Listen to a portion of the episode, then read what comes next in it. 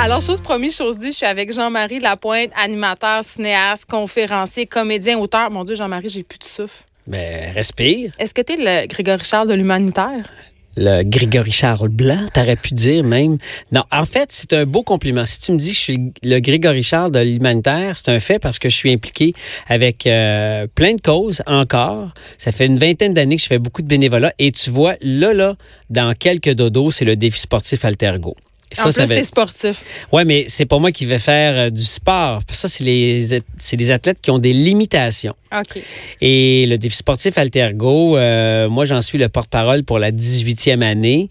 Et c'est un univers hallucinant de personnes lumineusement différentes, euh, handicapées et qui font des choses extraordinaires. C'est des Jeux olympiques pour des athlètes qui ont des limitations, des enfants, des adolescents et des adultes. Et tu as des athlètes pro. Tu as, du monde là, comme calibre à l'époque de Chantal Petitclerc. C'est ça, le défi sportif. Oui, je suis impliqué là. Et ça, ça commence. Ça commence là, vendredi. T'es tellement parfait que ça m'angoisse. C'est-tu vrai? Oui, pour vrai, je commence cette entrevue-là puis je suis très angoissée tu par me temps. niaises. Non, je te niaise pas. T'es une bonne personne, Jean-Marie Lapointe. Puis moi, je pense que je suis pas une bonne personne. Puis quand je me retrouve en face de quelqu'un comme toi, je suis très complexée. Bon, mais Geneviève? Est-ce qu'on fait une thérapie? C'est-tu là? Oui, puis la bonne nouvelle, c'est que je suis devenu une bonne personne. Ah, t'étais Je suis avant, pas t'étais né pas de fin? même. Ben non, je suis un ancien pas fin. Et la- Oh non. la- le pas fin peut se réhabiliter. Donc, il y a de l'espoir pour toi. Et ça, par contre, ça ne vient pas de toi toute seule. Ça va te prendre de l'aide. Ça Ah, va te j'en prendre- viens, inquiète pas. Non, mais ça va te prendre des personnes qui ont des handicaps, ça va te prendre des enfants qui ont le cancer, ça va te prendre des gars qui sont en situation d'itinérance, ça va te prendre plein de sources d'humains qui vivent des choses difficiles et qui vont faire peut-être sortir le meilleur de toi. Mais parlons-en des humains qui vivent des choses difficiles, Jean-Marie, puisque tu es là pour nous présenter ton nouveau euh, docu-réalité fin de mois, Oui. euh, qui passe à Moins Compagnie le 30 avril à 21h. Ça, c'est la fin de ta plug. Mais, mais oui. Est-ce qu'on a besoin de rencontrer euh, des gens poqués pour réaliser notre privilège? Pour beaucoup de cas, je te dirais oui. Je pense que quand j'ai commencé à être euh, impliqué avec des personnes, des enfants en fin de vie, avec euh, le camp Sainte-Justine, on dirait que j'ai eu une conscience du précieux de la vie. Donc, pendant que la personne se prépare à mourir, en, retour, elle t'enseigne à vivre et à mieux vivre. Les personnes qui ont des limitations fonctionnelles, des gens qui sont en fauteuil, qui ont des handicaps, t'enseigne peut-être le précieux de ta santé et t'enseigne aussi qu'il y a une vie même avec un bras ou un membre en moins. Donc, moi, je pense que j'ai eu besoin d'aller à l'école de la vie avec un grand V pour apprendre ces différences-là et que ces différences, je vais te donner une belle citation. Elle ne vient pas de moi, elle vient de, euh, de Saint-Exupéry.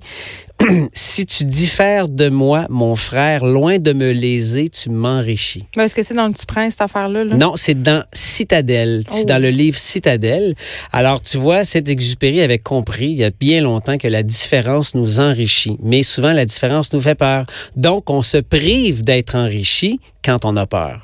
Mais Jean-Marie, moi, ma mère me disait tout le temps, à chaque fois que je me plaignais, elle me disait Plains-toi pas, il y a des petits-enfants qui mangent pas. Plains-toi pas, il y en a qui n'ont pas de bras puis pas de jambes. Tu te plains-tu des fois? Tu te gardes-tu ce petit droit-là de te Ben plaindre? oui, c'est sûr. Tu te plains de quoi? Je suis humain.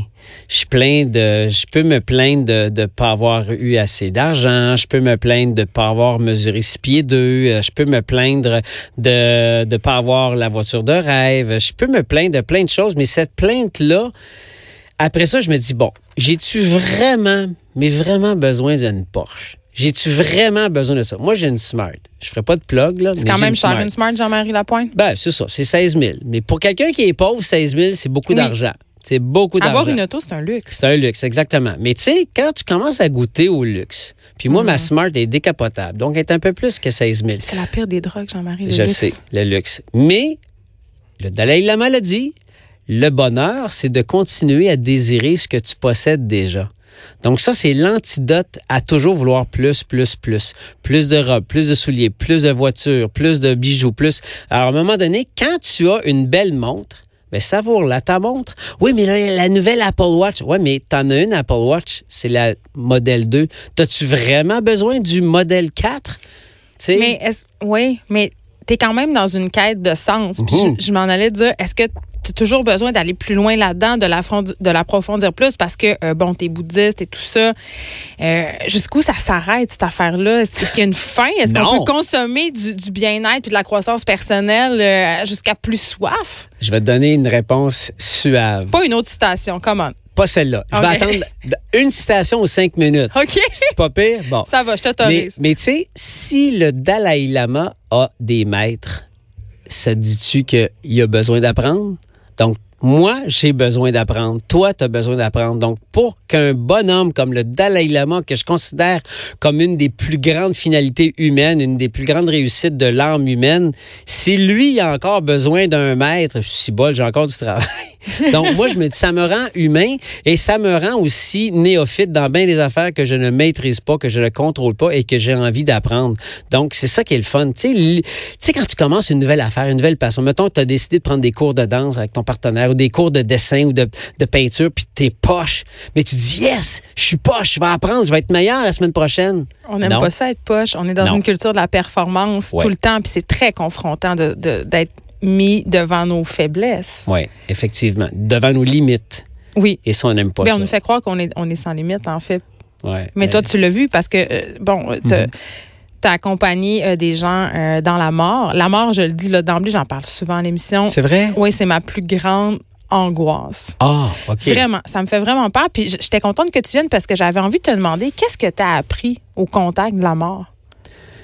Ben, un peu comme je t'ai dit tantôt, Geneviève, le, la mort ferme les yeux du mourant, mais ouvre ceux du vivant. Alors, ah, en quoi c'est beau? Gilbert Cesbron. On était dû. on là, là, ça faisait vraiment pas cinq minutes. on était dû pour une autre citation. Non, mais c'est vrai que c'est un cliché, mais quand on se laisse toucher par l'expérience du mourir d'un proche, avec le deuil, avec la douleur, avec la peine, avec la colère, il vient un moment donné où ces émotions fortes-là vont se dissoudre, vont s'apaiser et nous donnent la possibilité de grandir et d'apprendre. Nous donnent la possibilité. Ça ne veut pas dire que tout le monde apprend. Il y a des gens qui sont dans la résistance, il y a des gens qui sont dans l'apitoiement. Mais quand on laisse la mort nous donner cet enseignement-là, elle nous apprend à mieux vivre, elle nous apprend le précieux d'être capable de se lever le matin tout seul, d'être capable de se faire un café tout seul, de prendre sa douche et de se laver tout seul, de descendre et dans le garage que tu as quand tu es chanceux d'avoir une belle voiture et tu es autonome, tu réalises, hey, l'autonomie, c'est un bien, c'est un, un, un, privilège. Donc là, on n'est pas encore en train de se dire, ben là, mon prochain voyage à Bora Bora. Non, non, non, tu es juste déjà en train de réaliser le précieux d'être en vie, d'être autonome. Ça, c'est un des enseignements de la mort. Revenons à la fin de mois. Euh, on en a parlé aussi souvent ici. Le visage de la pauvreté est en train de changer, a changé. C'est ça que tu voulais montrer avec ce docu-réalité-là, c'est à quel point la pauvreté a plusieurs visages désormais. Oui, tout à fait. Puis c'est presque la phrase que j'aime utiliser, tu sais, la pauvreté a mille et un visages. Puis on va faire dix émissions et sur ces dix émissions-là, on montre dix visages de la pauvreté. Quand tu es un nouvel arrivant, tu arrives du Togo, tu as beau avoir un doctorat en communication, ça ne veut pas dire que tu vas avoir un job dans ton domaine et payer à la juste valeur de ton doctorat. Mais je pense que inévitablement, tu vas faire une job sous-payé dans ben un domaine qui n'est pas le tien. Et soyons réalistes, c'est ça qui se passe pour plusieurs immigrants ici. Là. Alors, imagine quand tu as ta conjointe qui, elle aussi, a, un bon diplôme, mais elle ne peut pas arriver à trouver une job dans son milieu. Donc, elle trouve une petite job dans un service de garderie trois jours semaine. Ils ont quand même quatre enfants. Alors, tu te dis, ouais, OK, mais qu'est-ce que ça va faire, ça, au concret. Ben, c'est pour ça qu'on passe un mois. On passe un mois avec ces gens-là et on les accompagne dans leur quotidien, dans leur réalité de nouveaux arrivants. Et, et, et, et c'est fabuleux de les voir sourire. Alors, tu sais, ça a l'air cliché. mais tu ne me sors pas le cliché du pauvre qui sourit heureux, là. Non, mais en fait, je vais te le dire autrement. Non, parce que c'est vrai que être pauvre, c'est pas toujours souriant. C'est juste poche être pauvre. On va se le dire, là, c'est plate. C'est pas agréable, surtout quand tu es entouré d'Instagram, de Facebook où tout le monde partage leur vie. Oui, parce qu'ils vivent dans le vrai monde, ce monde-là. Ils la voient ben autour d'eux, les, injustices, la, richesse, justement. Mais tu sais, c'est comme si à chaque émission puis à chaque rencontre qu'on faisait, il y avait comme une petite phrase qu'on se disait en arrière de notre tête. L'équipe, on se disait, OK, on voit bien de quoi tu es pauvre. Montre-moi de quoi tu es riche. Et c'est là que ça devient intéressant. Leur richesse, elle est pas matérielle. Elle ne se mesure pas. Elle ne se quantifie pas, mais elle se voit, elle s'observe, elle se ressent. Et on dirait qu'on est riche de nos liens, on est riche de notre famille, on est riche de notre santé. On, ils, ils vont nous faire découvrir que cette richesse-là est là, mais on l'oublie. Qu'est-ce On- que tu as vu, toi, concrètement? Ces gens-là, est-ce qu'ils se démènent pour trouver des solutions? Euh. Qu'est-ce qu'ils font? Tellement. Les gens se débrouillent, les gens se, sont dans le système D tout le temps. Moi, je veux qu'on sorte du cliché du BS qui collecte 18 chèques là, puis qui Ouais. crosse le système. Là. Ça, c'est une pensée qu'on a, nous, les Québécois. Il n'existe pas tant que ça. Ben, probablement que ce cliché-là a déjà existé, qui a peut-être été amplifié par des exemples qu'on a vus dans les médias, puis c'est vrai. Donc, je pense qu'il y a des gens qui ont su, avec intelligence, frauder le système. On en a parlé. Nous, les gens qui sont comme ça, s'il en existe encore, on ne les connaît pas, on ne les a pas vus. On a rencontré des gens qui vivent avec un chèque d'aide sociale de 639 par mois. Mais comment ils font? Ben, c'est ça l'émission. Tu veux savoir comment ils font les pauvres, comment ils font les gens en situation de pauvreté? Ben, c'est ça. Hey, le prix des logements explose. On est dans une crise du logement en ce moment, Jean-Marie. Puis Ouais. 610 pièces par mois. Puis je pense que même quand tu as plusieurs enfants, c'est même pas, ils en tiennent même pas compte dans le calcul de ton aide sociale tant que ça. Non. Mais tu vois, euh, les gens en situation de pauvreté qu'on a rencontrés, ils avaient droit à certaines allocations familiales parce qu'ils ont des enfants, euh, des primes parce qu'ils sont inaptes à travailler, oui. Mais écoute, Karine, la première émission de la saison a deux enfants. Elle a Malika, qui a 13 ans, puis Zachary, 12 ans. Et les trois, là, elle, elle reçoit un petit chèque d'aide sociale de 600 kek. Elle a des petites allocations familiales et elle a une pension petite de l'ex. Mais c'est calculé dans la, la pension et la calcul dans Mais elle ta- arrive pas. C'est ça. Mais non, Alors- mais c'est calculé dans ton, dans ton aide sociale, donc Ouais. ils t'en enlèvent. Il t'en enlève. Alors, elle, là, pour arriver, puis arriver à ce que ça ferme juste là, leur fin de mois, elle doit faire du bénévolat à côté, en échange duquel elle reçoit un panier alimentaire. Ces enfants qui prennent des cours de karaté, ben pour pouvoir payer les cours parce que cher, les enfants font du bénévolat dans l'école de karaté. Tu comprends? Alors, elle vit avec une calculatrice quasiment scotchée sur son front où elle calcule tout Mais c'est une pression énorme. Énormément. Énormément. Alors, tu vois, malgré tout, ils en retirent du bien, du positif. Il, il- il y a du beau là-dedans. Une certaine fierté de réussir à se débrouiller malgré tout. Tellement, mais la richesse aussi, tu vas la mesurer dans la conscientisation que ces enfants-là ont déjà. Ils ont une longueur d'avance sur bien des ados qui veulent le dernier iPad, Watt, ben, ouais. qui vivent dans Watt, qui vivent dans le iPad, qui vivent dans tout ce qui s'appelle Mes comme- enfants, finalement?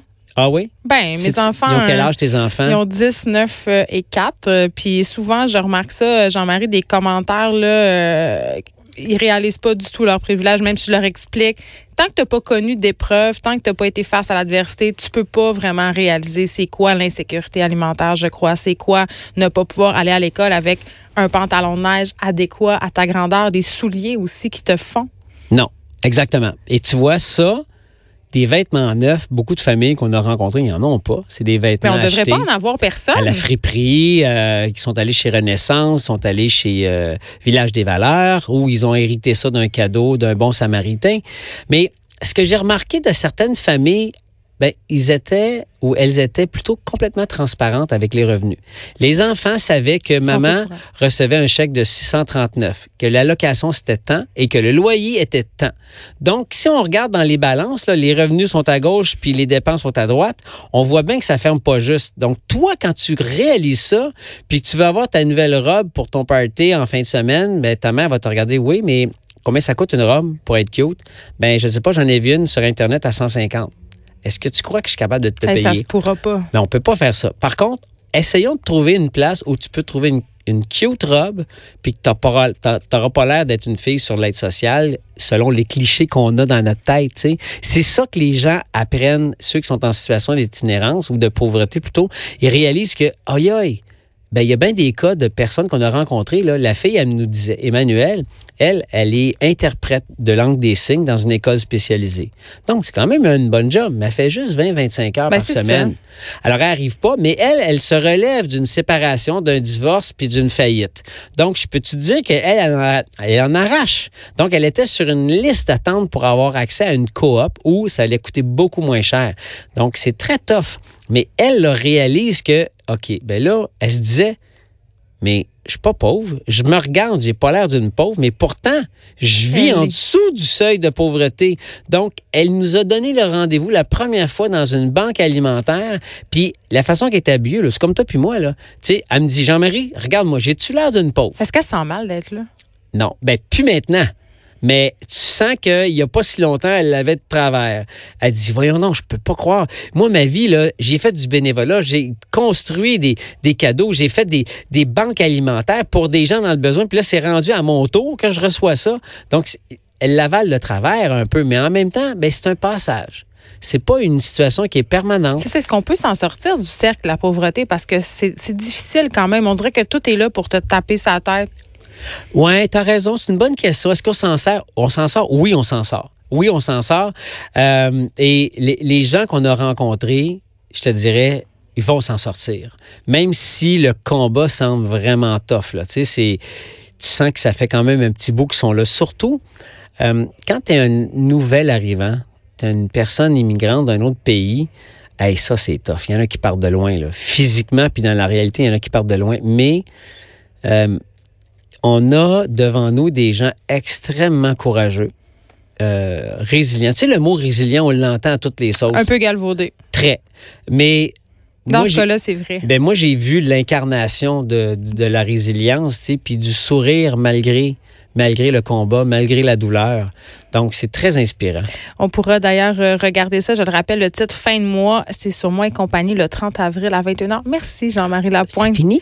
Ben oui. J'étais pas, ça m'a pas tant angoissé finalement. Tu veux-tu d'autres citations? Ça- Veux-tu finir avec une citation? Ben moi, je vais dire, je me lève le matin avec cette citation de Mère Teresa. Dès que je suis levé, avant même de faire mon premier petit pipi matinal, je m'en vais de mettre, je m'en vais me mettre devant la fenêtre de ma chambre. Je prends une bonne inspiration et je récite Ne laisse personne venir à toi sans qu'il ne reparte meilleur et plus heureux. Je me conditionne à ce que les rencontres que je vais faire, ben, je vais faire en sorte que même si ça dure 5 secondes ou 15 minutes, je vais faire en sorte que la personne, lorsqu'elle va me quitter, va se sentir mieux. C'est ça que j'essaie de faire. Ouais, je me sens mieux, ça marche. Hey, on passe à